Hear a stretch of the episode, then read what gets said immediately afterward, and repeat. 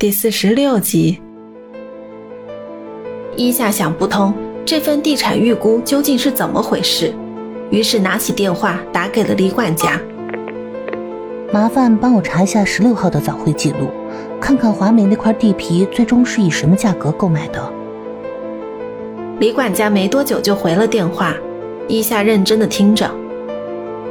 这块地皮啊，是用于扩建商贸用的。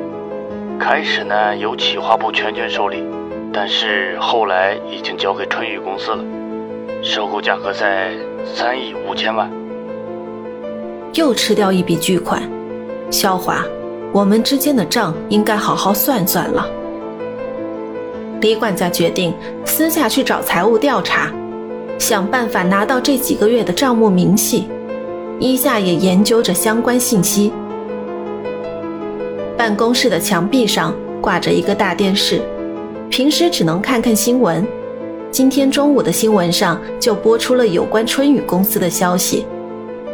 肖华与春雨都纷纷上镜，那满脸得意的面容，阴险狡诈的嘴角，不少夏雨集团的方案都被他们所占用。现在的春雨可说是名气大增，在短短三个月的时间里。春雨公司先后成功的执行了两件重大工程，得到银行和一些金融企业的支持，这让一下很头疼，并没有自己想的那么简单。肖华的动作很快，现在想扳倒他一时是不太可能的。哟，看我们春雨总经理又上电视了，都快成演员了吧？门口几人的喧哗吵到一下，缓过神才发现。几个人开始陆续走进办公室，一个女生坐在离自己不远的办公桌旁，她转身看到一夏，不由惊讶叫道：“帅哥！”这才让屋里所有人注意到，原来这里多了一个人。莫非您是新来的组长？一夏没有解释，只是微笑着向大家点头，以示礼貌。年纪好小啊！我还以为是一个怎么样的人呢？长得真帅呀，看起来还很随和，比之前的唐组长强多了。唐组长算个啥？除了拍马屁，根本什么都不会。我的提案被他私下更改了不少，给公司造成了多少损失？听着大家对自己的评价，慢慢变成对他人的抱怨，伊夏故意干咳一声，所有人都注意到伊夏尴尬的表情。这才止住话题，伊夏随便说了一句：“我什么都没听到，也不懂。”有人偷偷笑着。一个男子走向经理室，回头见到伊夏，便让他跟随自己一起进去。见此情形，职员私下悄悄议论起来。来到办公室，经理笑着给伊夏让座：“哈哈哈，来里边请。”我是这里的经理，我姓杜。一夏，一夏站起身与杜经理握手，又重新回到座位。因为没有人和你交接，所以这几天就麻烦你辛苦一点吧。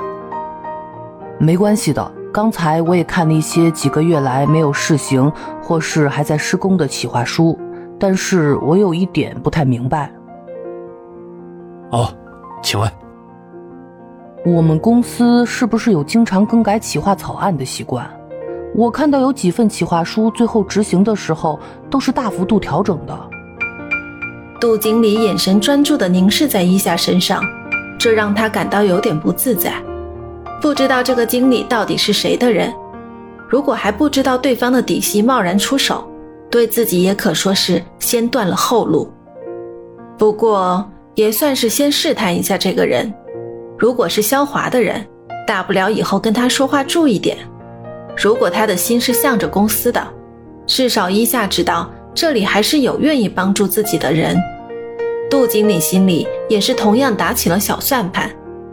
眼前的这个年轻男子，不愧是刚进公司就可以坐上组长的位子，观察是如此之细，一眼就能发现公司的问题。杜经理很慎重地考虑着。从桌里掏出一包香烟，要来一支吗？哦，不会，谢谢。杜经理点着香烟，重重的吸了一口，接着随着叹息声，烟又被吐了出来。按理说呢，你是新来的，我不应该跟你说这么多。